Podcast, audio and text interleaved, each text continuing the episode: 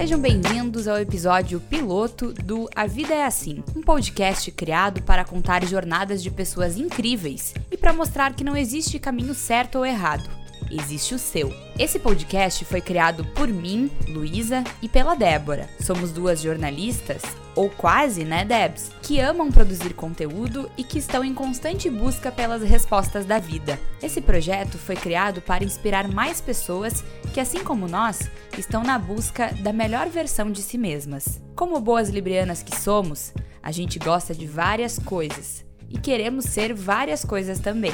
Não temos muita certeza sobre o que esperar do futuro e muito menos da nossa carreira. Só sabemos que queremos ser o melhor que pudermos. Acreditamos que as respostas aparecem quando a gente procura por elas e que o destino não seria nada se não existisse o meio do caminho. Se você também acredita que o que importa é a jornada, esse podcast foi feito para você.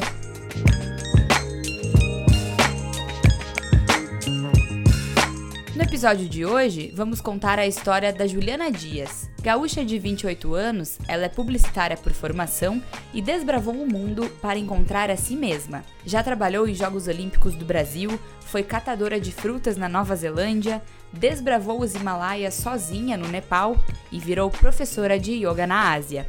O que ela aprendeu com tudo isso? Que viver é um eterno aprendizado sobre quem a gente é. A jornada da Ju parece uma história de filme e nós convidamos você a conhecê-la a partir de agora. Ju, quero muito te agradecer por estar aqui hoje, estreando esse projeto muito especial para mim e para Débora. Eu acho que, sinceramente, assim, não teria uma pessoa melhor para começar do que tu, por vários motivos que daqui a pouco vamos saber sobre eles. Mas, assim, especialmente também por tu ser uma pessoa super alto astral e uma pessoa, assim, que tá descobrindo muito, né, uma forma de viver a vida. Eu queria começar, além de te agradecer, pedindo para tu contar um pouco, de uma forma resumida, assim, a tua trajetória. Como que tu passou de publicitária para professora de yoga e tantas outras coisas na Ásia? Conta um pouquinho, assim, como é que foi essa transição da tua vida? Acho, acho que vai faltar tempo, mas a gente vamos lá. então vamos para 2015, quando me formei em publicidade e propaganda, né? Saí com meu diploma na mão. Em 2016 eu já tinha começado a trabalhar com pesquisa de mercado, mas eu fui chamada para trabalhar no Rio de Janeiro, né, nas Olimpíadas. E assim, arrumei minhas malas e fui. Essa transição, ela já, já foi algo que me tirou um pouco da minha zona de conforto, né? Porque eu tava morando em Porto Alegre e aí do nada acabei indo pro Rio de Janeiro, trabalhar numa área que já era um pouco diferente do que eu tava fazendo. Como a gente pode imaginar, eu acho que trabalhar nas Olimpíadas é algo que foge de qualquer compreensão, eu acredito, assim, de, de realmente entender é, o mais profundo de uma experiência, porque foi algo que eu nunca tinha feito na minha vida e eu acho que nunca vai existir algo semelhante a isso, assim, que eu vá fazer. Então, eu acho que aquilo foi a primeira vez, assim, que realmente eu sei muito da minha zona de conforto. Eu lembro que quando acabou os jogos, é, sabe quando tu faz algo que é muito, assim, demais, e aí é quase como se tu subisse no topo de uma montanha e aí quando tu desce é uma descida muito brusca. Eu falei assim, cara, o que, que eu vou fazer na minha vida agora que essa experiência que foi tão forte, sabe, acabou? Porque é quase como se nada fosse se comparar aquilo. E aí eu lembro que eu acabei entrando numa crise muito grande, assim, existencial mesmo, porque eu já não queria voltar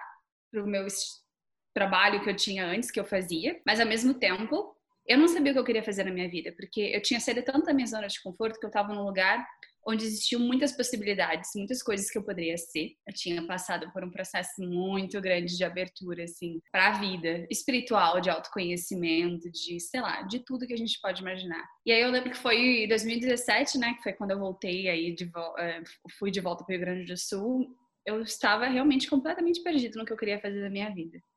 E foi quando eu resolvi, né, então, aplicar para o visto para ir para Nova Zelândia. E até lá não tinha plano de ir para Ásia, não. Até lá os meus planos eram sair do Brasil e abrir a caixa, assim, para tudo que eu poderia ser. Da Nova Zelândia, eu fiquei um ano e meio morando lá. E aí, depois disso, eu juntei um dinheiro, trabalhei muito. E foi quando eu decidi que eu não ia ficar na Nova Zelândia. A gente às vezes pensa, né, tu vai sair do teu, vai sair do Brasil e a gente normalmente quer ir para um lugar, sei lá, um país de primeiro mundo e a gente tem todo aquele enredo, aquela história que a gente se conta, tipo, vou fazer minha vida. E por mais que a Nova Zelândia fosse um país super maravilhoso, eu senti que ainda não era hora, sabe, de eu me acomodar uhum.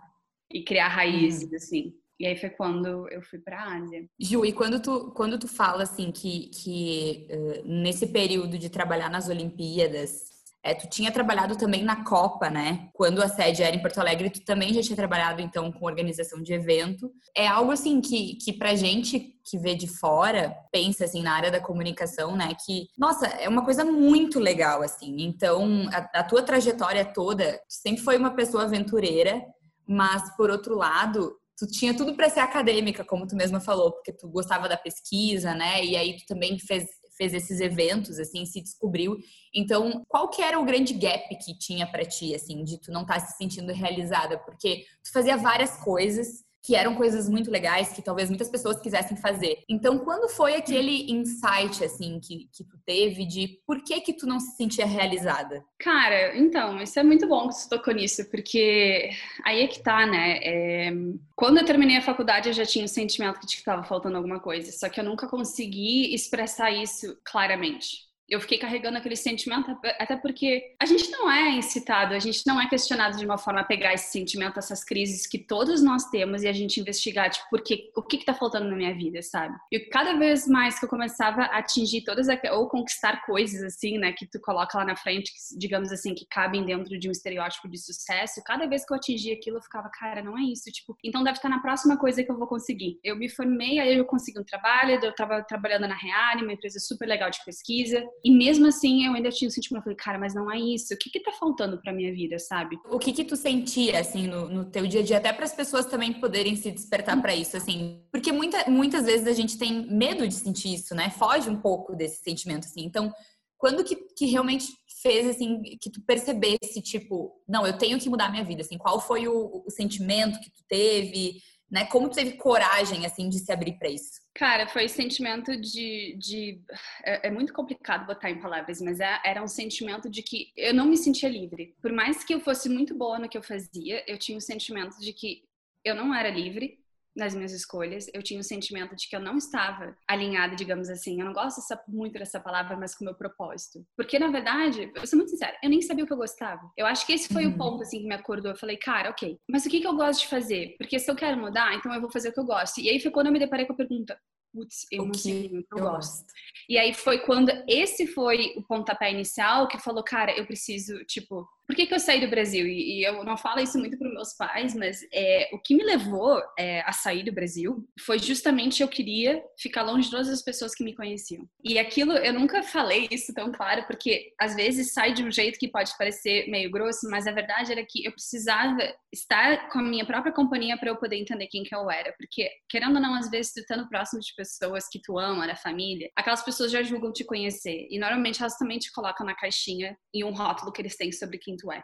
Sim. E eu sentia que eu precisava, sabe, uhum. quando precisa criar espaço para tu poder, tipo, só aflorar e só tu descobrir, tipo, quem eu sou de verdade. E foi quando eu decidi que eu ia para Nova uhum. Zelândia.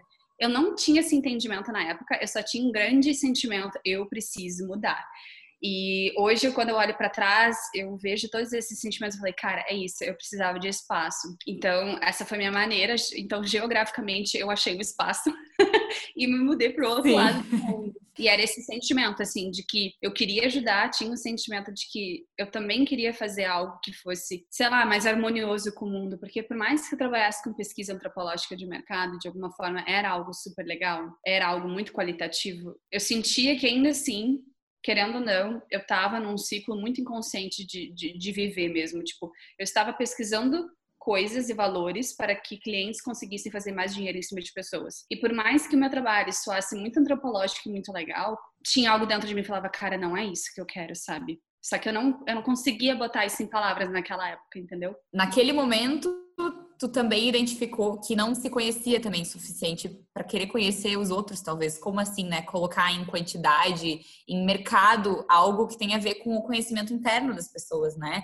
Então, como assim fazer isso? Eu acho que é bem interessante assim esse esse teu ponto. E quando tu chegou na Nova Zelândia, então pra gente falar um pouco dessa trajetória, tu começou trabalhando lá, conta pra gente um pouco assim, a história da Ju parece aquelas histórias de filmes assim, porque ela fez várias coisas na Nova Zelândia, dentre elas morar numa van e trabalhar como catadora de frutas. Então, Ju, conta um pouquinho, assim, dessas aventuras e como, então, que da Nova Zelândia tu foi parar na Ásia, que eu acredito que foi para ti o momento, né, de maior descoberta, assim, e tu mesma já comentou que foram os momentos mais lindos que tu já viveu, assim, na tua vida. Foi. Eu acho que todos, todos os, os lugares que eu fui, eles tiveram esses grandes momentos, mas o que aconteceu? Quando a gente sai da nossa bolha, e eu digo, digo nesse momento, sai da bolha Brasil, foi quando eu comecei a ter... Eu já tinha morado fora antes, né? Eu morei em Londres, morei na Inglaterra um tempo, e depois voltei. Quando eu saí de novo, eu acho que talvez porque quando eu fui pro Rio de Janeiro, eu conheci muitas pessoas que começaram a abrir minha cabeça para perceber a vida de uma maneira diferente.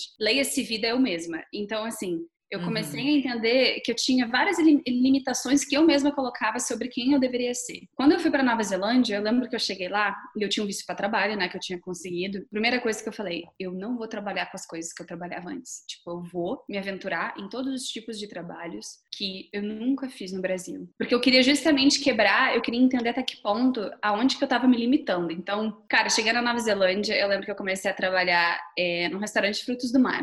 Eu, tipo, eu nunca tinha trabalhado com hospitalidade nesse sentido, assim, de servir as pessoas. E tinha, ser muito sincera, tinha até essa barreira para quebrar, porque eu acho que no Brasil a gente tem um olhar ainda muito hierárquico sobre, sobre as questões de trabalho, sabe? A gente rotula muito. E eu lembro que, que eu cheguei na Nova Zelândia e eu queria muito, tipo, entender, sabe? Quebrar esses preconceitos que eu tinha. Comecei a trabalhar hospitalidade, comecei a trabalhar numa loja de montanhismo para hiking, trekking, tudo que tu imagina. É, depois disso, juntei dinheiro. Naquela época, o Dan, que era meu parceiro, né? A gente juntou e comprou uma van e aí foi, acho que começou uma das grandes loucuras, assim, cara, morar dentro de um carro. Então a gente comprou uma van com cozinha, mesa, tipo, tinha tudo, assim, era quase um trailer o carro, muito legal. Tipo o cenário gente... do Into the Wild. Quase filme. isso, assim, total. e eu lembro que isso, isso em si já foi abrir muito, assim, a minha visão para as coisas, porque, cara, eu comecei a viver um estilo de vida, porque tu pensa, tu mora no carro, tu tem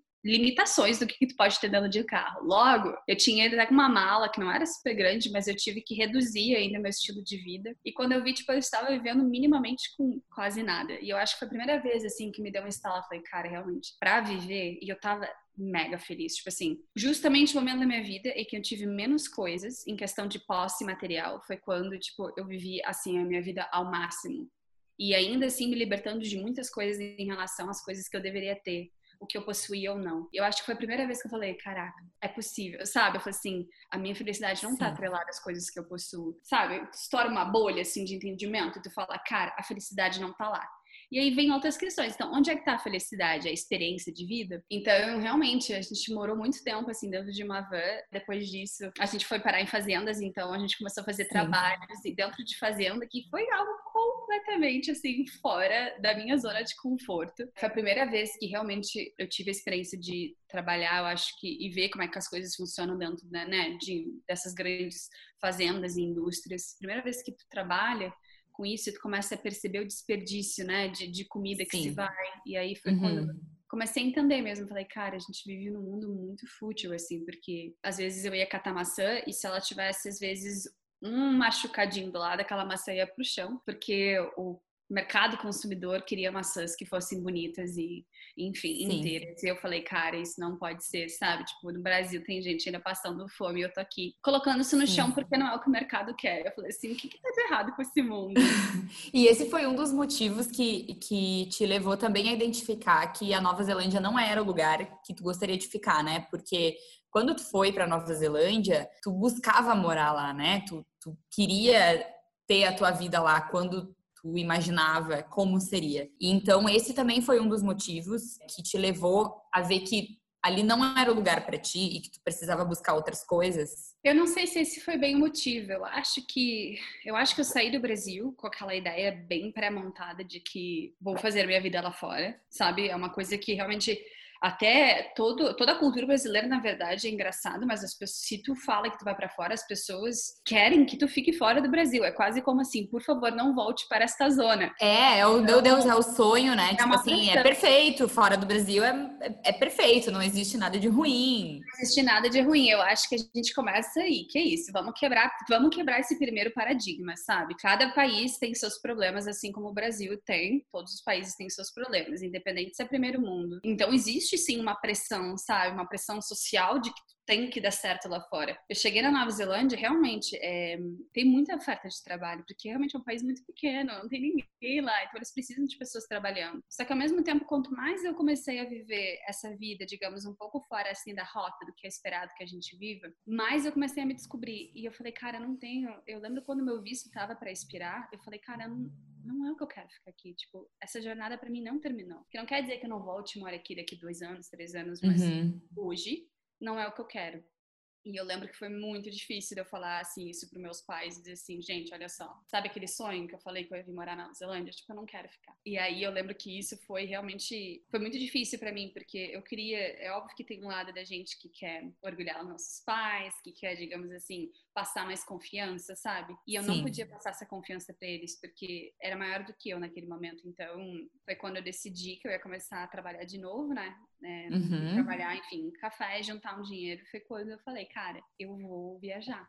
A Ásia ou não, seja onde for, eu não tinha assim pré-determinada onde, mas eu falei, eu vou botar minha mochila nas costas. Eu vou viver livre. Mundo eu vou. vou e ainda mais sendo mulher, né, Lawrence? Porque sendo mulher ainda, é, não é tipo que nem um cara que bota mochila nas costas e vai pra Ásia viajar. Tipo, Sim. tem um, segundo peso. O ser mulher também, ainda mais para meus pais, tipo, o quê? Uma mulher vai viajar com um mochilão sozinha na, na Ásia. Ásia. Tipo, não é nem comigo, sabe? Então, é, foi, uma, foi muita quebra de, de, de, paradigmas, assim, essa minha jornada. Eu sinto, sabe? E como foi a tua chegada na Ásia, então? É, quando tu foi para lá, tu buscava viver livre, né? Então, como que tu viveu lá? Tu passou por vários países e fez várias coisas também. Como que estar lá na Ásia, assim, contribuiu para, de certa forma, tu se realizar, né, internamente? O que, que tu aprendeu, assim? Conta um pouquinho pra gente. Sim, eu acho que mais importante foi é, o que, que eu estava buscando, né, naquele momento. Eu lembro que meu visto estava prestes a expirar. E foi bem assim, ó. Eu não tô fazendo drama. A história é um drama.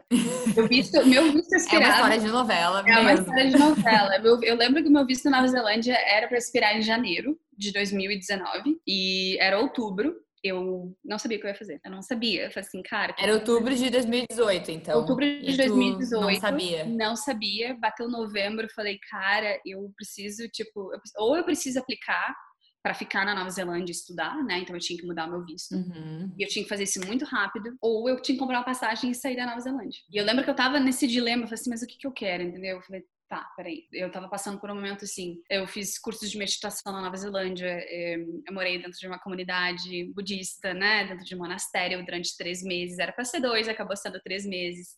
Sim. E realmente, quando eu olho para minha vida, isso não foram escolhas conscientes que eu fiz, sabe? Eu, eu, vejo hoje muito lindamente que a vida, na sua sabedoria, foi me trazendo todas essas situações que eu precisava viver para poder começar a me conhecer. Porque eu realmente já estava aberta para isso. Então eu tive experiências muito maravilhosas assim de começar a olhar para dentro, parar de ficar só projetando as coisas externamente, começar a entender que eu tinha 100% de responsabilidade de como eu criava a minha vida, de como eu sentia e das coisas que eu acreditava. Era novembro, eu lembro que um dia eu sentei assim no meu quarto, peguei meu computador, abri o Sky Scanner e falei: Ok, eu preciso comprar uma passagem sabe, para fora da Nova Zelândia, para onde que eu vou? Eu já, eu, eu já tava juntando dinheiro, olha que, que bonito que é, né? Eu já estava juntando dinheiro mesmo sem saber para onde que eu ia, mas eu tinha esse sentimento, falei, cara, eu preciso juntar um dinheiro porque tá vindo, tá vindo um momento em que eu vou, tipo, para fora e eu preciso tá tá bem, assim, para poder viver e não me preocupar tanto, né, com dinheiro a princípio. Então, tu, mas não que... era uma escolha assim é, consciente na tua vida, tipo, vou viver um ano sabático. Era isso ou não era isso? Ou era tipo viver Digamos, sem planos? Não foi que uma escolha racional, né? Porque consciente, olha que bonito. Hoje eu tenho outro entendimento de consciente, né? Consciente é quando a gente, para mim, pelo menos é quando eu estou ciente das coisas que se passam comigo. Naquele momento eu estava ciente do tipo, eu não quero ficar na Nova Zelândia, eu preciso ainda viajar, mas não viajar no sentido ir pra praia, fazer festa, tirar foto de lugar, não. Era uma Sim. viagem para dentro, que a princípio eu estava se dando externamente, mas era uma viagem que eu queria fazer para dentro, entendeu? Uhum. Eu sentei com o meu computador e eu nunca vou esquecer. Na hora que eu abri o Skyscanner, tem aquelas promoções para destinos. Sim. Apareceu Bangkok. E aí, sei lá, apareceu uma passagem muito barata na época e eu falei, quer saber? É isso. Eu vou é para Bangkok e eu me viro depois para onde eu vou. E aí eu lembro que quando eu tomei aquela decisão que eu vi a passagem, eu não pensei, eu só tirei o meu cartão, comprei uhum. a passagem. Quando eu terminei de comprar, eu falei, caralho, eu estou indo para Tailândia.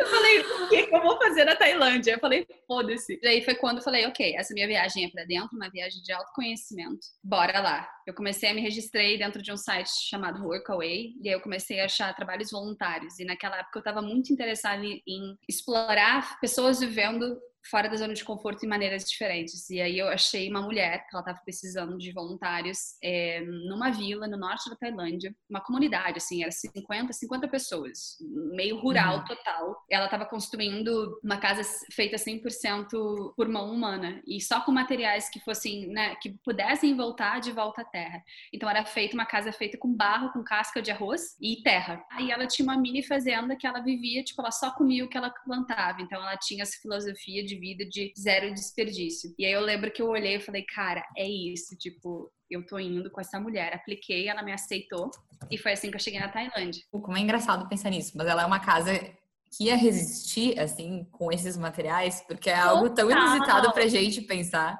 Não, total. Tanto que se tu vai no norte do Brasil, essa é a questão, sabe? É, tem muitas casas que são feitas assim no Brasil. E ela é uma Sim. casa, é aí que eu comecei a aprender, que ela foi me ensinando, tipo, ela é uma casa é, completamente. É, ela não vai desmoronar quando dá um vento, sabe? Não, não, é nesse sentido. Tipo, é feita de barra, como se fazia antigamente. E ela é uma casa, justamente, ela queria fazer uma casa que fosse movida a energia humana, assim. Então, toda a nossa intenção, o amor que a gente estava colocando naquela casa, esse era o propósito dela. Como eu te falei, ela, ela tinha essa filosofia de zero impacto, então ela, ela tava levando a sério, assim, ela falou assim, cara, eu, eu, estou criando a minha própria casa, entendeu? E se um dia essa casa cair e tiver que voltar para a terra, eu não vou estar tá impactando o meio ambiente de forma nenhuma.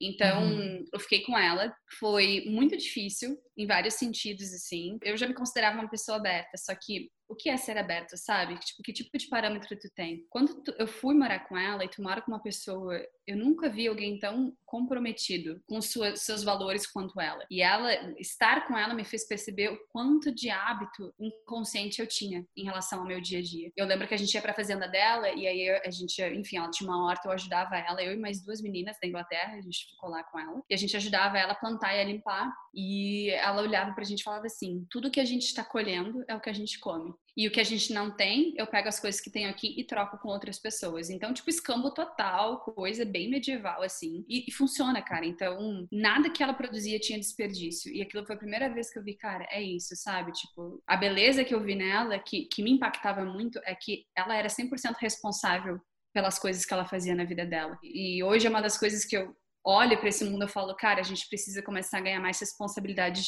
de como a gente individualmente impacta o mundo, porque se cada um tivesse a consciência de entender e ter responsabilidade sobre aquilo que a gente consome, o que a gente produz, como a gente se relaciona com as pessoas, a gente não precisa ir até a África, sabe? A gente não precisa ir até a Ásia para salvar, Sim. sei lá, aldeias, crianças, tipo, legal, se tu pode fazer, por favor, vai. Mas se tu realmente tu quer mudar as coisas, o poder de mudança está sempre no presente momento, no teu dia a dia, na tua rotina e nas coisas que tu faz. E isso foi que eu, que eu assim, foi o que eu ganhei com ela, sabe? Então eu sou muito grata por ter ficado com ela esse tempo. E a gente bateu de frente várias coisas, porque realmente é, existe uma beleza na discordância porque eu sou muito questionadora, então eu queria muito entender as coisas que ela fazia. E ela tinha realmente um, ela era muito, muito forte nas decisões dela, assim. Ela olhava, às vezes, sei lá, uma das meninas puxava, sei lá, tava lavando louça e deixava a água aberta, ela dizia, por que, que a água tá, tipo, tu não tá passando nada ali embaixo da água nesse momento? Fecha a torneira. E eram coisas, assim, que pro ego, naquela época, que eu já me achava super sustentável, vindo da Nova Zelândia, então, tipo, uma ilha eco. Cara, ela começou a apontar várias coisas inconscientes que eu tava fazendo, sabe? Do tipo, de colher a horta, tirar uma fruta de um jeito que não,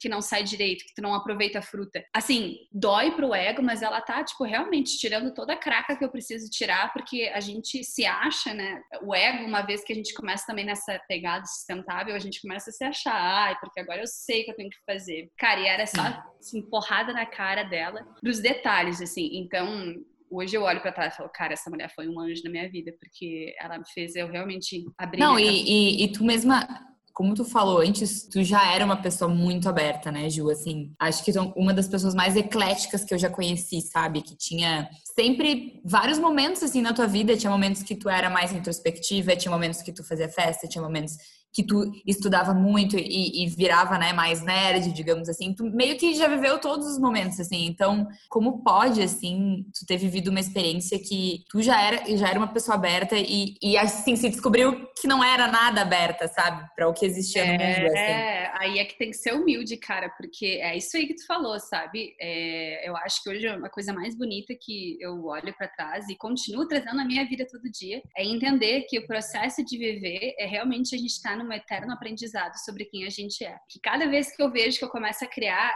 estereótipos e rótulos, a vida vem e me dá, sabe, um tapa na cava assim, não, não, não, não, não, não. Mas não é tipo que eu nunca estou pronta, porque eu acho que isso também é algo que a gente tem que quebrar hoje em dia, porque a gente está pronto sim para muitas coisas. O que não quer dizer que a gente não tem coisas para aprender. E eu acho que foi isso assim, que ela me mostrou. Falou assim: ó, oh, Juliana, beleza, tu tá mais consciente em relação ao teu lixo que tu produz, em relação às coisas que tu consome, em relação à tua maneira de se alimentar, mas olha só, tem muitas coisas ainda, sabe, que a gente pode desconstruir. E realmente, nós, como indivíduos, do jeito que a gente é moldado pela sociedade, a gente endureceu demais. E todo o trabalho que eu fiz também quando eu viajei pela Ásia, trabalho não no sentido de trabalho, mas no sentido de trabalho, trabalho interno, interno espiritual. É, foi realmente de me desconstruir, para que eu conseguisse dar espaço para eu poder me manifestar de coisas sem limites, entendeu? Foi algo muito legal. E eu fiquei com ela um mês e meio, acampando dentro da.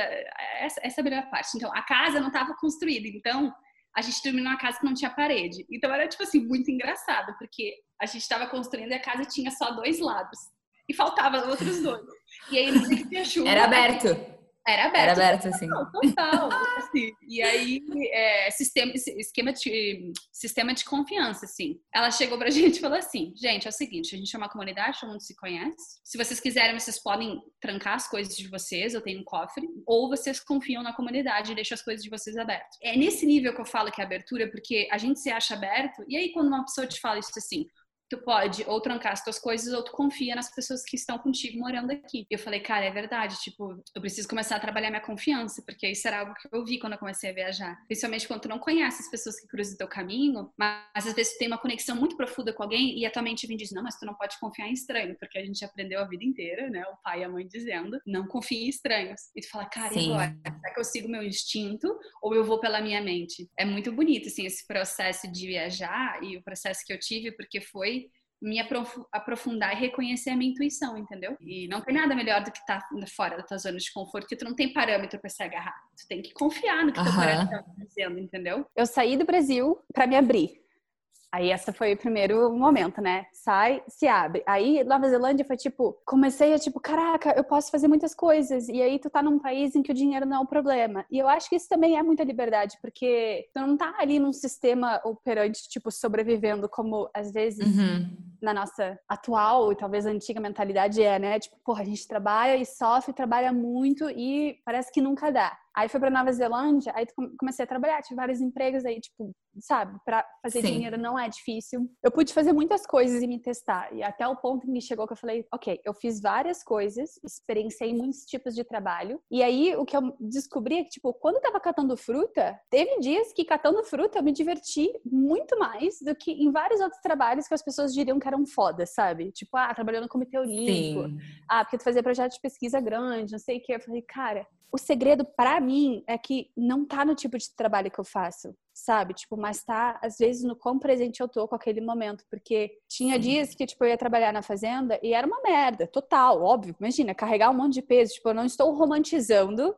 catar fruta. Uhum. Eu digo, catar fruta é uma das coisas mais difíceis que eu já fiz na minha vida, mais difícil do que fazer projeto de pesquisa. Sei lá, foi quando começou a brotar uma, uma humildade, assim, dentro de mim, no sentido de falei, cara, realmente, a gente não pode desmerecer nenhum tipo de trabalho. E aí foi quando eu comecei a me questionar, tipo, ok, se eu fiz tudo o que eu tinha feito antes, que era acadêmico, que era reconhecido, que causava orgulho para muitas pessoas, para meu pai, para minha mãe, vim, fiz tudo isso, me diverti, nananá. Ganhei mais dinheiro do que fazia no Brasil com os trabalhos que eram, né, digamos assim, uhum. é super bem posicionados. Conceituados, é. E eu falei assim, cara, qual que, onde é que tá essa porra desse propósito? Porque, tipo, sabe, onde quer que eu ia, o que quer que eu fazia, eu ainda carregava o mesmo sentimento que, tipo, tá faltando alguma coisa na minha vida. E foi isso que eu acho que ir pra Ásia foi, foi essa minha descoberta que eu queria fazer, assim, o que que tá me faltando? Sim. Por isso que eu acho que, por exemplo, eu fui pra Ásia, eu falei, cara, então eu vou descobrir como é que as pessoas estão vivendo, porque eu preciso, eu, eu, eu, tenho que descobrir dentro de mim de como, como que eu quero viver a minha vida, porque eu ainda não, não tinha esse entendimento, sabe? Uhum, o que, que é uhum. é valor para mim? O que que,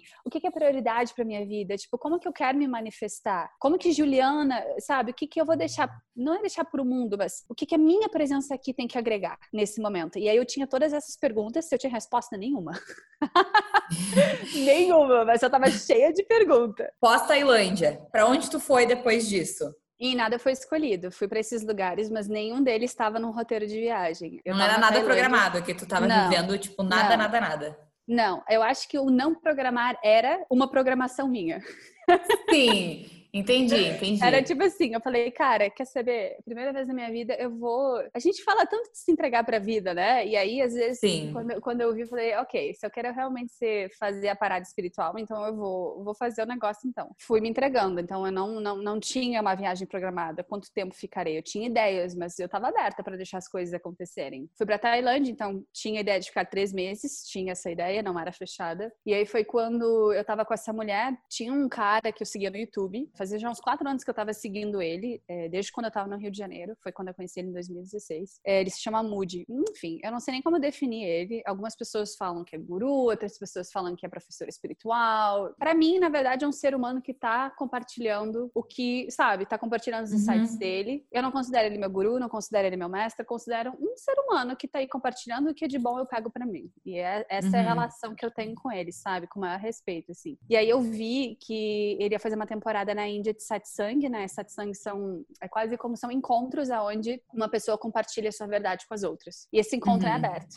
E aí eu vi que ele ia ele ia para Índia em fevereiro e ele ia fazer um satsang durante um mês, todos os dias ele ia estar tá fazendo palestras, palestras, digamos assim, né, ao vivo. E aí foi quando eu tava na Tailândia, tipo, tinha coisas que eu queria fazer na Tailândia, mas tipo, eu falei, cara, eu vou para Índia. Eu não vou perder a oportunidade de ver esse cara. E eu realmente senti no meu coração que é isso. E aí eu lembro que eu olhei no site a programação que eles lançaram e no mesmo dia eu comprei minha passagem para Índia. E aí eu lembro que eu comprei minha passagem para Índia, só depois foi que nem quando eu comprei para Bangkok, a minha mente veio assim: puta que pariu, tô indo para Índia. Aí veio o segundo, puta que pariu, eu tô indo sozinha. Aí veio o terceiro falou assim: puta que me pariu, lá rola estupro geral. Aí começou a minha mente, tipo, ah, que merda, o que que eu fiz? Tipo, tô indo pra Índia sozinha. Mas eu falei, cara, mas eu tava confiando no meu sentimento, uhum. intuição versus mente. E essa foi o meu aprendizado, assim, na viagem. Mas a minha intuição tava dizendo, não, eu vou pra Índia. Vai dar, vai dar certo. Eu lembro que eu liguei pro meu pai, quando eu contei pra ele. Ele falou assim, eu não tô acreditando que tu tá indo pra Índia. Sozinha, Juliana. Aí, meu pai e minha mãe, assim, ficaram horrorizados, assim.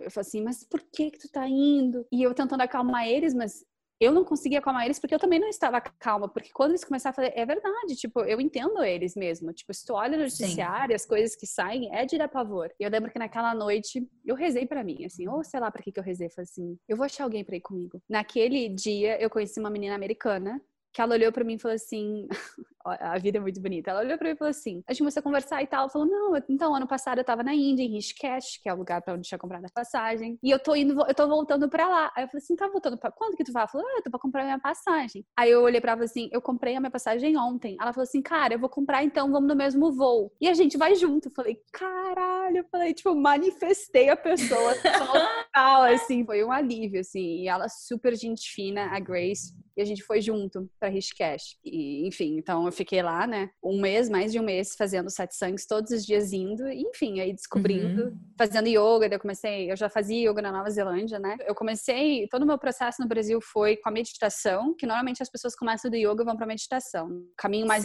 digamos, mais comum que a gente vê. O meu foi ao uhum. contrário. Uhum. No Brasil, eu estava frequentando já centros de meditação. Eu tinha muito medo de fazer yoga, porque eu achava que era uma parada meio relax demais, assim, tinha os meus preconceitos. E quando eu cheguei na Nova Zelândia, que realmente é um boom que tá lá agora, eu acho que no mundo inteiro, mas é, tem muitos estúdios. E aí eu comecei a frequentar. E eu lembro que eu fiz lá um, um combinado com o dono de um estúdio, eu conheci esse cara, e aí eu ia meia hora antes das aulas começar e ajudava ele a arrumar os tapetes e ficava meia hora depois e ajudava ele a tirar. Porque uhum. eu não uhum. tinha grana, era muito caro para pagar tudo, sabe? Mas é o que eu te falei, quando a gente tem força de vontade e a gente e a vida também apoia, tipo, tem um jeito para tudo, sabe? Tava praticando muito yoga na Nova Zelândia e aí foi quando eu fui pra Índia, eu fui ver esse cara e eu comecei a fazer. E aí eu já tinha na minha cabeça que eu queria fazer um, um curso, né? De yoga. Só que eu não queria fazer para ensinar, por mais que hoje eu dê aula de yoga, naquela época eu queria fazer um curso para poder aprender, porque eu tinha muita, eu vejo essa parada toda de yoga, as pessoas falando de filosofia do yoga, mas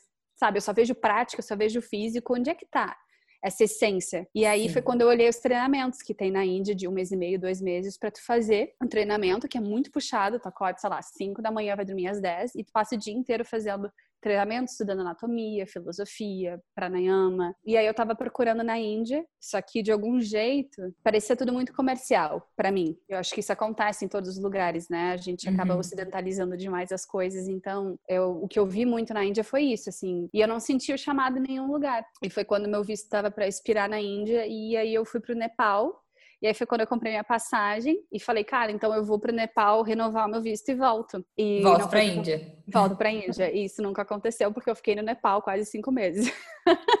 Não, essa história do Nepal é, é, é muito louco, assim, né? Porque daí lá tu fez o teu curso de yoga, tu acabou encontrando um lá. E tu também teve a tua experiência de caminhada, né, de 21 dias sozinha nos Himalaias, né, Ju? Tu comentou em outras conversas que a gente teve que foi o momento mais lindo, assim, da tua vida, né? Então, o uh, que que esse período ali no Nepal te ensinou, assim? Cara, o Nepal foi, foi, sei lá, eu, eu, me emociono, eu me emociono mesmo só de falar, assim, porque acho que um pedaço de mim ficou lá para todo sempre. Ou talvez eu já estive lá em algum, sei lá, sabe? Não vou entrar nos méritos de acreditar em outra vida ou não, mas é, é, foi algo surreal. Quando eu, quando eu cheguei no Nepal, eu me senti em casa, foi bizarro. Eu senti, cara, é isso, sabe? Era como se eu tivesse voltado realmente. Parece um clichê, mas é real, é real. Eu lembro que eu aterrisei em Katmandu, porque quando eu tava na Índia também, eu fiz um curso de, de meditação em silêncio, que, que eu, eu, na verdade eu servi no Vipassana, que é um curso uhum. de meditação de Buda, mas não é budista, de 10 dias. Eu estava servindo nesse curso. E eu tinha feito uhum. antes um uhum. outro curso, também um, um, curso de meditação no monastério budista. É, super legal em Dharamsala. E aí eu cheguei no Nepal, só que eu não sei porque,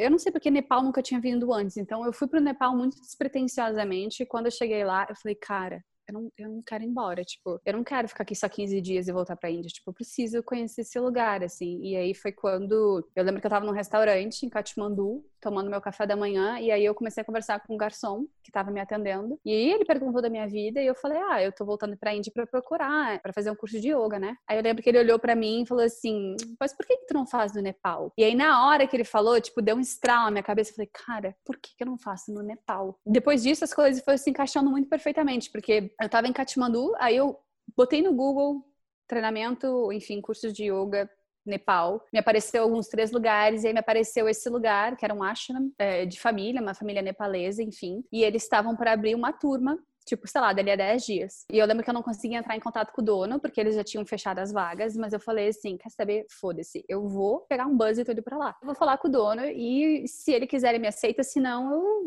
fico lá uns dias e vou embora, entendeu? Nesse meio tempo, eu fiz uma, foi a primeira travessia, eu fiz uma travessia sozinha, de uma cidade até outra, que foram 22 quilômetros num dia.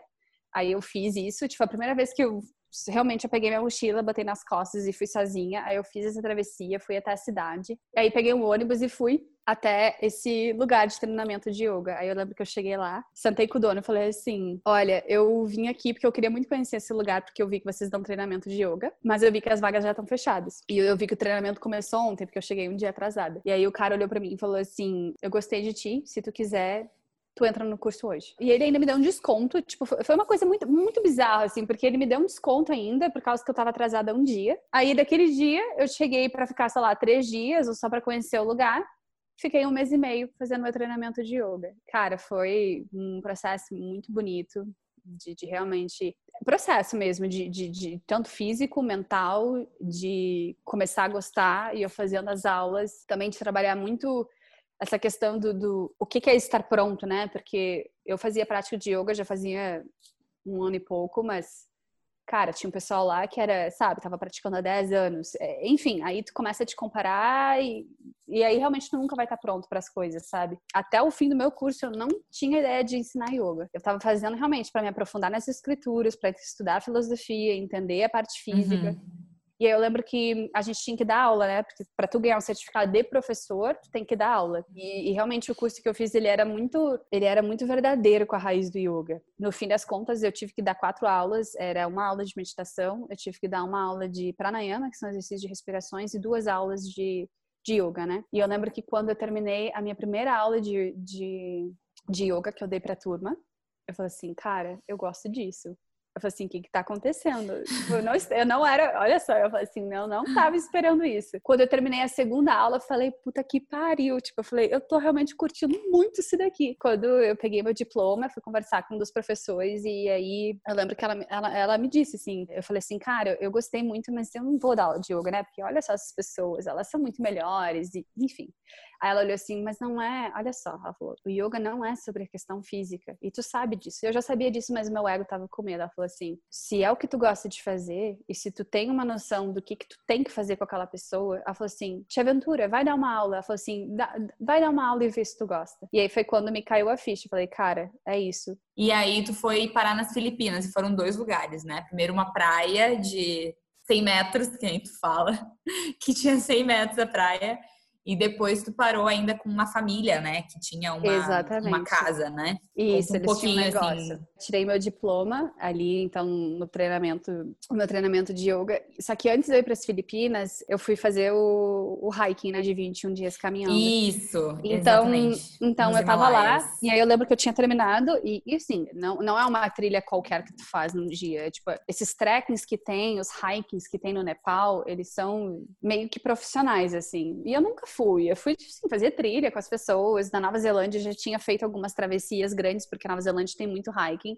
Eu trabalhei nessa loja de montanhismo. Olha que bonito que é, né, o processo. Quando eu olho para trás, eu falo assim, cara, realmente. Quando eu tava na Nova Zelândia, eu trabalhei numa loja de montanhismo e, uhum. e quando eu fui fazer uma hiking, eu falei, cara, graças a Deus eu trabalhei naquela loja, porque eu não ia ter condições de fazer esse hiking. Ter trabalhado com aquilo me deu muitas noções em relação a tudo que eu precisaria, enfim. É, então, realmente teve uma prepara... A vida me preparou de um jeito muito bonito para fazer essa trilha, assim. Eu lembro que eu saí do meu curso de yoga, então, tipo, foi um mês e meio. Eu realmente eu tava muito bem, assim, fisicamente. E aí eu falei, mas muito medo mental. É, naquele uhum. momento foi o mental que falou: não, eu não tenho como fazer uma trilha de 21 dias nos Himalaias, tipo, sozinha, tipo, eu não vou conseguir. Eu fui para esse, esse café e aí um menino, eu tava conversando com o menino que ia fazer e a gente tava conversando. Ele tava dizendo assim: olha, se tu fizer, ele pegou um mapa desse tamanho, abriu e falou assim: tu pode fazer esses menorzinhos, pode fazer esse de quatro dias.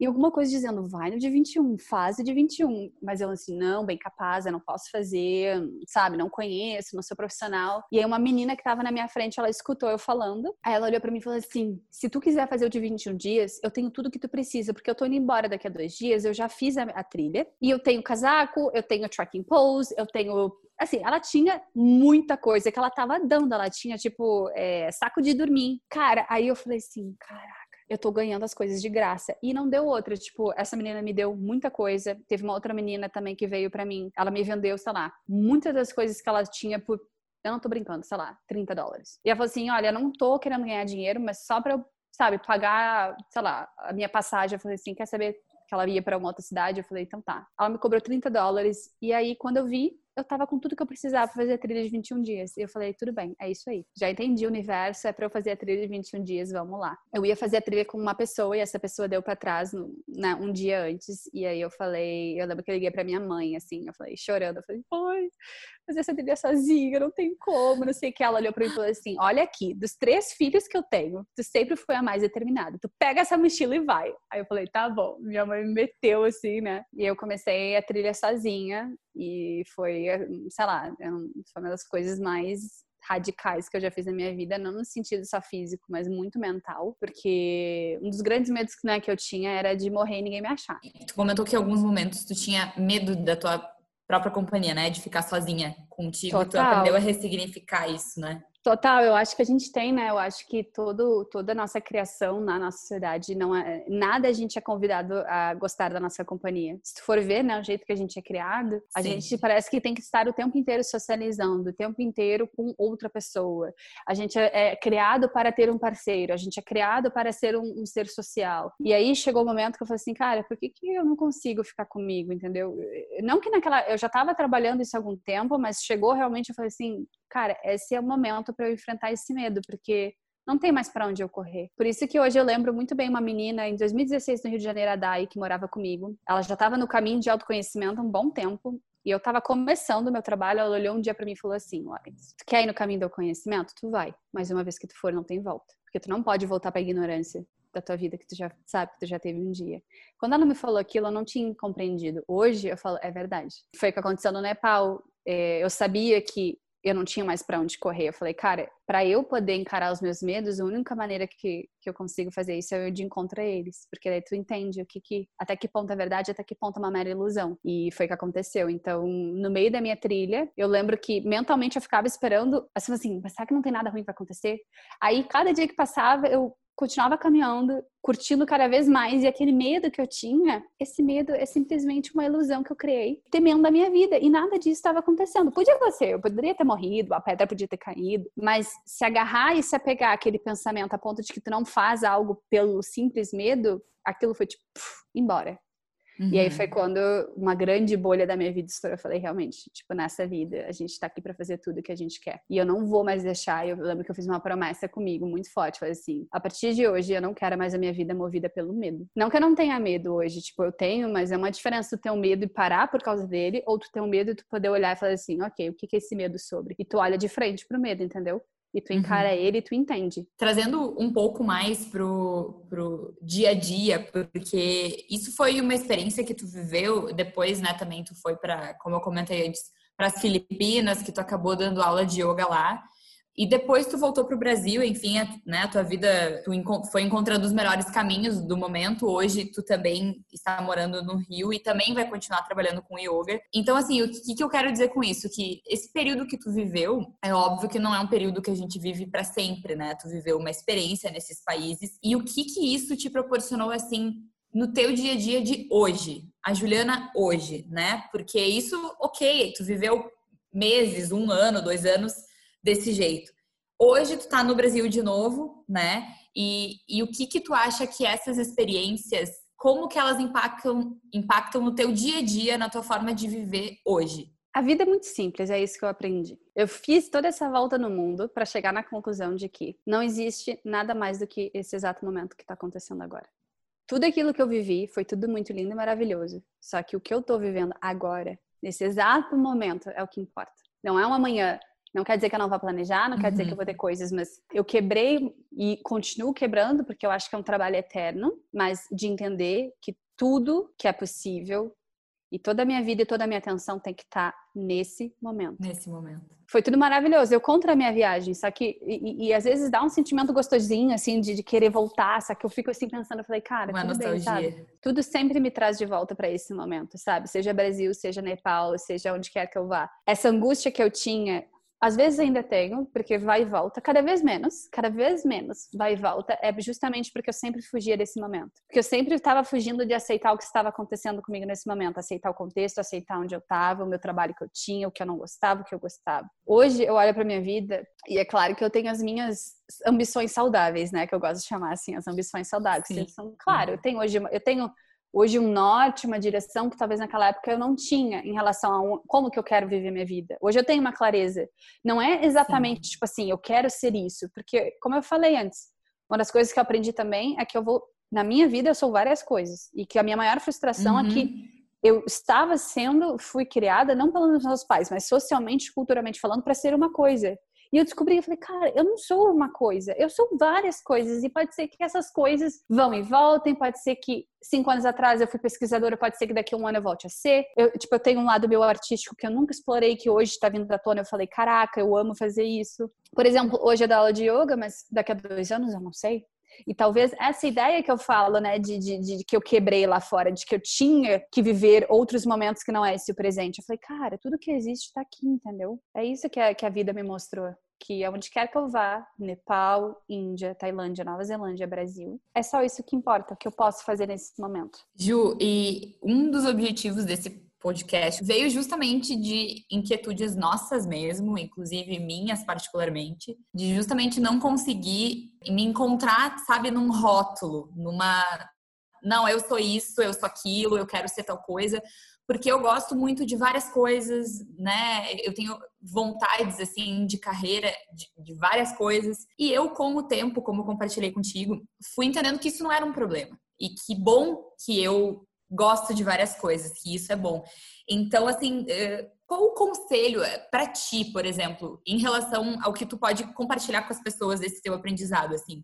Tu diria que as pessoas têm que viver o presente. A gente sempre vive, né, querendo buscar um, objetivo. Ah, não, eu tenho que trilhar o meu caminho pra sei lá o que que eu vou fazer, isso angustia a gente, né? Então, dessas tuas descobertas, o que tu achou de mais valioso é isso de que as oportunidades aparecem para as pessoas quando elas se abrem para viver e que elas aparecem no momento certo? Tá aparecendo o tempo todo, né? Isso eu falo na minha experiência, né? As pessoas podem discordar e tudo bem. Tem até um, um filme muito legal, um livro chamado The Celestine Prophecy, acho que é a Profecia Celestial. Não sei como é que se traduz para o Brasil isso. Em que eles falam sobre as sincronicidades da vida, né? A gente esqueceu que a gente é parte do todo. A gente se individualizou tanto, tanto, tanto no nosso ego, né? No nosso próprio corpo, que a gente esqueceu que, cara, a gente é um organismo vivo, que é regido por um sistema maior. A gente é o micro de um macro. Tipo, o inverno tá reclamando porque é inverno. Tipo, o inverno tá feliz a vida, entendeu? A estação inverno não tá reclamando que quer que seja verão, sabe? As, as flores não estão reclamando que tem que desabrochar. É, é isso que eu vejo. A gente esqueceu que a gente é parte desse organismo. A gente esqueceu que a gente também tá sincronizado com a vida. E nesse sentido, é, isso se expande muito mais, porque hoje eu entendo, às vezes, entendo não quer dizer que às vezes eu não, não queira ir contra, mas eu entendo que hoje tudo que vem na minha vida vida tá vindo para me apoiar e que eu já tenho tudo que eu preciso hoje para o meu desenvolvimento. E talvez isso é, uma, é, é, o que às vezes frustra a gente, porque não, mas então tu está dizendo que hoje o contexto onde eu tô, eu tenho que aceitar. Eu falo assim, cara, eu acho que mais do que aceitar é realmente, tipo, se render, sabe? Mas não se render no sentido que tu não pode mudar a tua situação, mas tu entender que, tipo, o que tá acontecendo contigo pode sim te, te, te trazer uma consciência maior. O que tu falou em relação a, a o que eu conselho para as pessoas, eu vejo muito que eu acho que o maior presente que a gente pode se dar e que eu gosto, assim, de, de trazer para as pessoas é a gente questionar, realmente trazer o questionamento de quem eu sou. Mas não no sentido de querer buscar uma resposta logo para se definir, porque senão a gente entra no que tu falou, que é botar um rótulo, entendeu? Uhum. Mas é questionar para tu realmente se perguntar, cara, o que que me dá prazer fazer na vida? Mas não no sentido também comprar, porque isso são, isso são necessidades e impulsos que surgem muitas vezes por uma falta de conhecimento de si mesmo. E aí a gente acaba se projetando num objeto externo a gente. Eu sou o meu computador, eu sou o meu iPhone, eu preciso ter essa roupa, eu preciso ter essa marca, porque, sabe, é quase como tu tá delegando a tua identidade, tu tá delegando a responsabilidade de definição para algo que tá fora de ti. Mas é tipo realmente tu parar e perguntar tipo, quem eu sou dentro desse mundo, entendeu? E aí eu acho que isso vai começar a desconstruir os teus rótulos e estereótipos que tu acredita de quem tu, quem tu deva ser, sabe? Esses dias eu participei de um círculo de mulheres muito legal na sexta que a Lari tava fazendo. Todo mundo lá contando isso, assim, que, sei lá, acho que cinco das meninas eram advogadas e todas elas, tipo, chegaram com o diploma na mão e falaram que porra é essa que eu fiz? Tipo, eu nem gostava desse curso. E grande parte delas contando que fizeram porque era, esperava delas que se fizesse, mas elas foram descobrir depois que, na verdade, elas que botaram a pressão nelas mesmas que elas tinham que ser aquilo, entendeu? E eu acho que esse é o primeiro passo, sabe? Se eu puder falar para as pessoas, vão se descobrir, cara, vão descobrir o que, que quem vocês são que vocês gostam de fazer, o que dá prazer. E vão descobrir o que, que causa sofrimento, que nossa coisa é boa. O que, que machuca vocês? O que, que são os medos de vocês, sabe? O que, que segura vocês de não deixar que a gente se abra? Eu tô no meu processo. Eu tenho também. Eu tô olhando para muitas coisas. Eu tenho os meus sofrimentos, os meus medos. Mas hoje eu encaro eles de uma maneira diferente, porque eu entendi, assim como eu gosto muito né, do budismo, que eles falam que o que importa não é o que acontece na tua vida, mas como tu reage às coisas que acontecem contigo. E esse reagir que é a gente poder. Isso é muito bonito, porque é tu dar um passo para trás, quando algo acontece contigo, tu cria esse espaço de tu dizer, ok, antes de tu só reagir, né, que só reage na emoção, é tu parar e falar assim, o que que isso está me trazendo? Porque por que que isso está acontecendo comigo? Qual que é a minha participação nisso? E como que eu quero escolher reagir a isso? E nesse sentido eu sou muito grata, assim, a todos os estudos que eu fiz, os cursos de budismo que eu pratiquei, os cursos de yoga, porque a meditação principalmente, é, porque eles, eles me trouxeram esse espaço assim, de silêncio dentro de mim. Ju, então para gente começar a ir para o final, eu queria te fazer uma pergunta que, que eu me pego muito pensando sobre isso. E eu também já compartilhei contigo que tenho vivido momentos assim que eu tô buscando isso. Eu tô me descobrindo na yoga também e, e, isso é muito lindo, assim, como a gente percebe a transformação no corpo depois de uma sessão, assim, é corpo e mente, parece que a gente transcende, assim, é, é, muito bonito isso. Mas eu acho que tem uma coisa, assim, que é importante a gente abordar, porque eu tenho aprendido também com a vida que a gente precisa sempre saber o nosso lugar de fala. Eu queria te perguntar se tu acredita que todas as pessoas podem ter acesso a autoconhecimento, porque a gente sabe que a gente tem privilégios né? A gente teve oportunidades na vida. Tu acha que todas as pessoas, mesmo as que têm né, menos condições financeiras, daqui a pouco podem viver momentos uh, em que se encontrem esse autoconhecimento? Qual é a tua opinião sobre isso? E também o que que tu pode compartilhar com as pessoas assim sobre dicas, né? Porque nem todo mundo pode viver uma experiência assim de ir para a Ásia, ir para outro lado do mundo. Então, no dia a dia, coisas que as pessoas possam fazer que podem ajudar elas a se descobrir. Nossa, muito, muito boa essa tua pergunta do, do, do, conhecimento em relação às pessoas, né, que, que sei lá, estava falando de privilégios, né, acho que hoje, nossa, tem muitas conversas com, com a Cristina, que, que é a pessoa que eu vou abrir a casa aqui junto. É, é, esse é um erro muito comum nosso e algo que eu estou desconstruindo muito. A gente acredita que conhecimento é sinônimo de, de, de consciência, e não é. Porque se isso fosse, se, se realmente conhecimento no sentido, é, no sentido de privilégio, tipo pessoas que têm a oportunidade de cursar um ensino superior, de que podem fazer um pós, um mestrado, enfim, todo, todo, uhum. tudo isso que a gente já sabe, a gente teria pessoas muito mais conscientes sobre a sua vida. E não tem porque a gente se engana, sabe? É uma coisa que eu falei, eu tive na Europa agora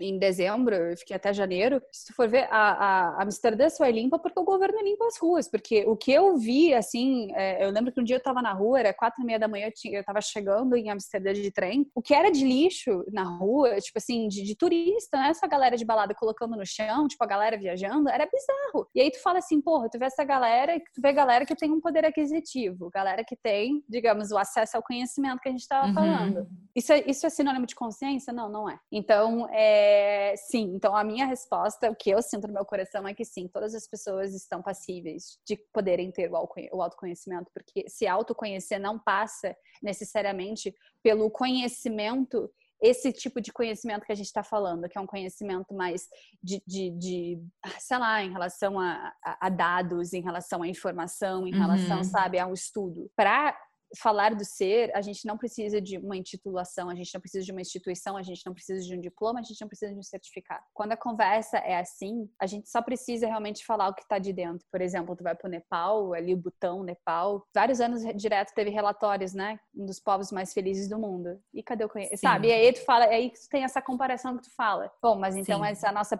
essa nossa premissa de que conhecimento é sinônimo de, de consciência, ela se quebra porque, cara, é, tu, tu, eu, mesmo eu nas Filipinas, tipo, eu fui para lugares assim digamos, numa perspectiva ocidental, a gente chamaria de pobre, só que as pessoas estão vivendo de uma maneira muito mais feliz do que a gente. Muito mais Sim. consciente, sabe? Tipo, eu lembro que eu tava nas Filipinas e, e, eu fui fazer snorkeling um dia e eu tava com o pescador no barco que ele tava me levando. E aí eu conversando com ele e ele me contando, tipo, ele falou assim, cara, esses turistas vêm para cá e eles ficam jogando, tipo, eles jogam comida no mar, jogam cerveja no mar, jogam plástico no mar. E ele falou assim, isso aqui é a nossa casa, sabe? Tipo, eles muito, assim, a, a, o pessoal da comunidade lá muito, muito, muito mais consciente da, da coexistência deles com o mundo na volta. Então, para mim, isso quebra essa, essa premissa, entendeu? Mas é óbvio que existem sim questões de privilégios, tem questão de educação que acontece em algum nível, mas eu diria que para o autoconhecimento, não, todo mundo está apto. É, é engraçado, assim, uh, nesses países a gente percebe, assim, que isso é algo muito mais que tem muito mais a ver com a vida das pessoas, né? Buscar isso do que no Brasil, por exemplo.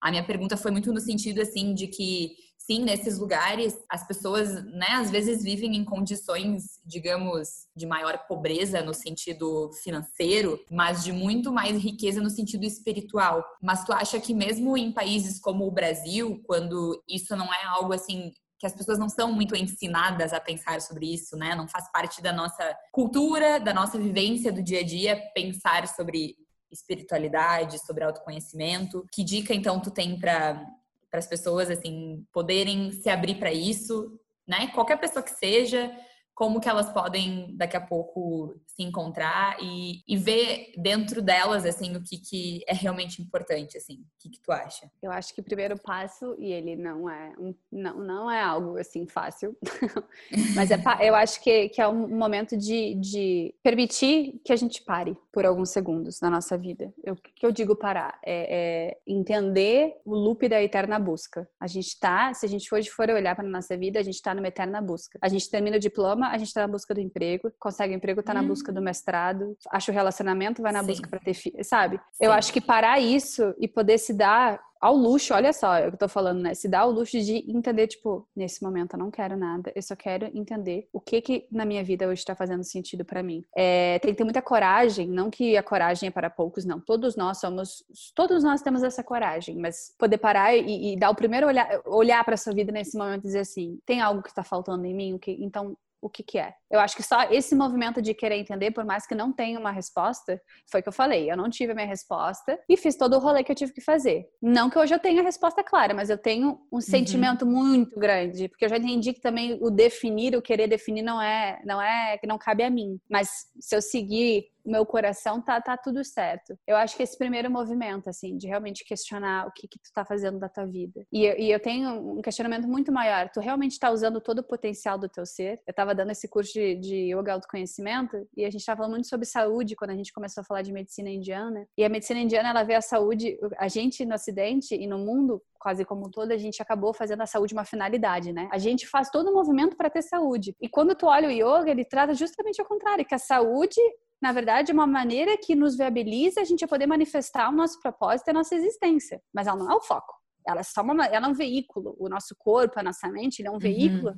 E eu faço esse questionamento. Como que tu tá usando, como é que tu tá te manifestando hoje na tua vida? Tu tá realmente manifestando o teu potencial? E, e essa pergunta é muito punk, porque, tipo, causa crise total. Porque tu vai olhar Sim. assim, cara, não, não tô. Então, a partir disso, agora, vamos falar de coisas mais fáceis. Eu realmente. Meditação, cara, e eu não tô falando de meditação, tu não precisa ir pros Himalaias, sentar numa montanha. Tipo, não, é faz cinco minutos do teu dia, entendeu? Acho esse momento, eu não tô falando pra ficar duas horas. Se teu corpo não consegue, porque tem essa também, cara, tu acorda antes de, antes de tu sair da tua cama, faz uma introspecção, tipo, como que tu acordou hoje, sabe? Porque às vezes o sentimento que a gente acorda diz muito também como vai ser o nosso dia. Tu levanta da cama, tipo, tu faz esse momento, sei lá, de um, dois, cinco minutos. Como é que eu tô me sentindo? O que que eu quero hoje? Tipo, como é que eu quero me manifestar hoje, sabe? E tu faz essa pequena introspecção. Eu acho que só, só esse passo é um passo que começa assim a mudar muita coisa. Agradecer, hoje eu vejo que, que pode parecer clichê, todo mundo fala, ai, gratidão. Foda-se, usa obrigado, entendeu? Então, mas eu acho que realmente olhar pra nossa vida, o que que tu tem hoje na tua vida? O que,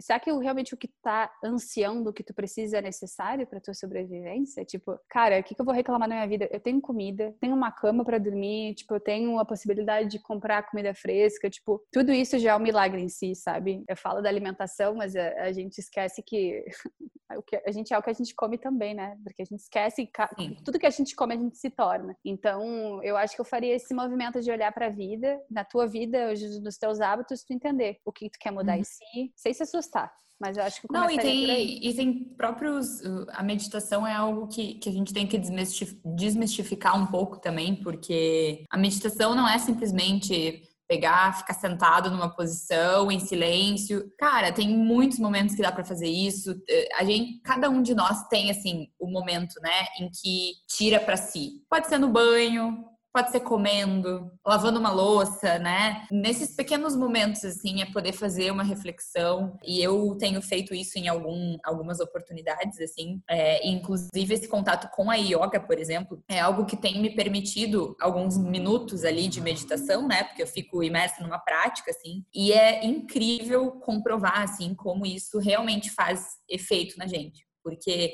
estamos gravando, né, nesse período de pandemia e muito tem se falado sobre pessoas que têm tido crises de ansiedade. Eu fui uma pessoa que eu nunca tinha tido nada e eu me peguei em muitos momentos sentindo falta de ar, por exemplo. E desde que eu comecei a fazer isso, assim, a minha vida melhorou significativamente. Eu consegui dar mais clareza para minha intuição, para projetos que eu queria desenvolver, como esse, por exemplo. Então, realmente, estou aqui usando, né, o meu case para dizer que que dá pra gente buscar pequenos espaços do dia para tentar viver melhor, porque acho que viver melhor, como tu mesma comentou, né, a gente encontrar a nossa jornada às vezes é olhar para dentro mesmo. Para terminar, Ju, eu queria perguntar assim, uh, teus mini planos para o futuro, né? Sei que tu tá no, no Rio de Janeiro de novo para trabalhar com várias coisas e no final eu queria que tu dissesse assim é, sobre a tua jornada, como é que tu resumiria em uma frase a, a tua jornada? Então, hoje eu, eu me mudei né, para a Serra do Rio. Eu tô uma, uma hora e pouquinho do Rio de Janeiro e eu vim para cá para participar de um projeto muito bonito que está nascendo para fazer uma casa de cura. Acho que é muito difícil que a gente, às vezes, a gente está conversando, nós somos quatro pessoas, né? Como definir isso? Até que a gente chega no ponto, cara, a gente não tem que definir. A gente vai ser o que as pessoas precisam que a gente seja. Talvez essa é a beleza, sabe, de, estar tá aberto. Então, vai ter meditação, tem yoga, a gente está fazendo, tem uma fogueira lá atrás que a gente vai fazer círculos de conversa bem ancião, assim mesmo, sabe? Que as pessoas se sentavam em volta do fogo para discutir coisas. A gente vai trazer workshops, cursos, vai ter aromaterapia. Eu vou estar tá, começar a atender como naturopata, tô fazendo hoje, né? Tô me formando como terapeuta terapeuta de naturopatia, então vou começar a atender também. Eu achei engraçado me fazer essa pergunta porque está brotando muito dentro de mim um pouco da minha volta ao mundo acadêmico. Então eu estou começando a costar fazer um mestrado porque hoje eu quero muito ir para a área da educação também. Eu sinto muito a necessidade de compartilhar tudo que eu vivi, que ainda vou viver com as pessoas, mas não no sentido só de ensinar, eu falo muito o contrário, no sentido de compartilhar, de trocar mesmo, sabe? Uhum. poder estar tá junto, passando, mas também aprendendo junto com as pessoas conseguindo ou não essa bolsa de mestrado, que é uma bolsa que eu tô olhando, eu tô, tô deixando, assim, a vida também me trazer onde é que eu tenho que estar. Tá. Por enquanto, eu tenho que estar tá aqui. Ju, e que, que coisa, né? A gente, a gente começou falando ali que tu tinha tudo para ser acadêmica. Quando vê, assim, tu realmente também vai passar pela academia, mas talvez não com o que tu imaginava no começo, mas com algo que a vida te trouxe. E como tu define a tua jornada, Ju, para terminar?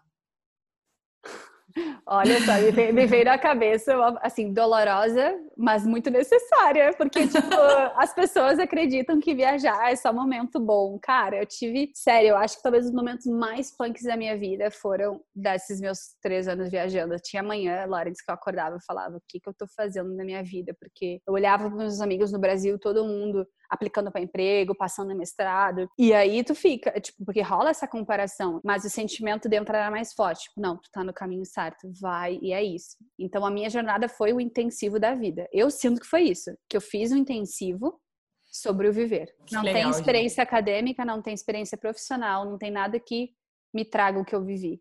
A vida foi a minha escola. Vai escrever um livro pra gente também? Cara, que engraçado. Já pensou sobre isso? Já, eu já. Eu, que, tu não foi a primeira pessoa a me falar isso, tu sabia? De, de, de escrever mesmo, eu botar pra fora. Quem sabe, quem sabe, não sei. Ó, aí tá uma outra coisa, não sei. Vou deixar pra vir, se sair.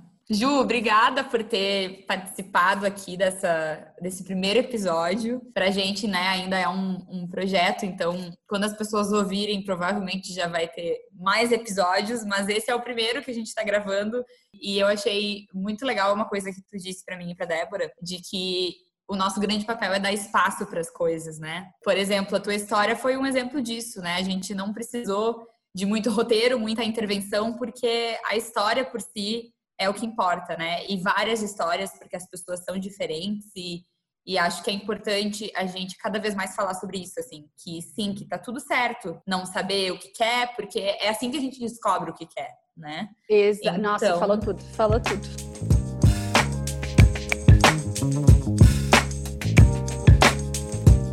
No episódio de hoje do A Vida é Assim, vocês conheceram a jornada da Judias. No próximo episódio, nós vamos contar a história do Henrique, um engenheiro que se descobriu montanhista e criou o projeto 14 mil mais. Escalar 14 montanhas do mundo com mais de 8 mil metros de altura. A gente se encontra na próxima semana. Beijo!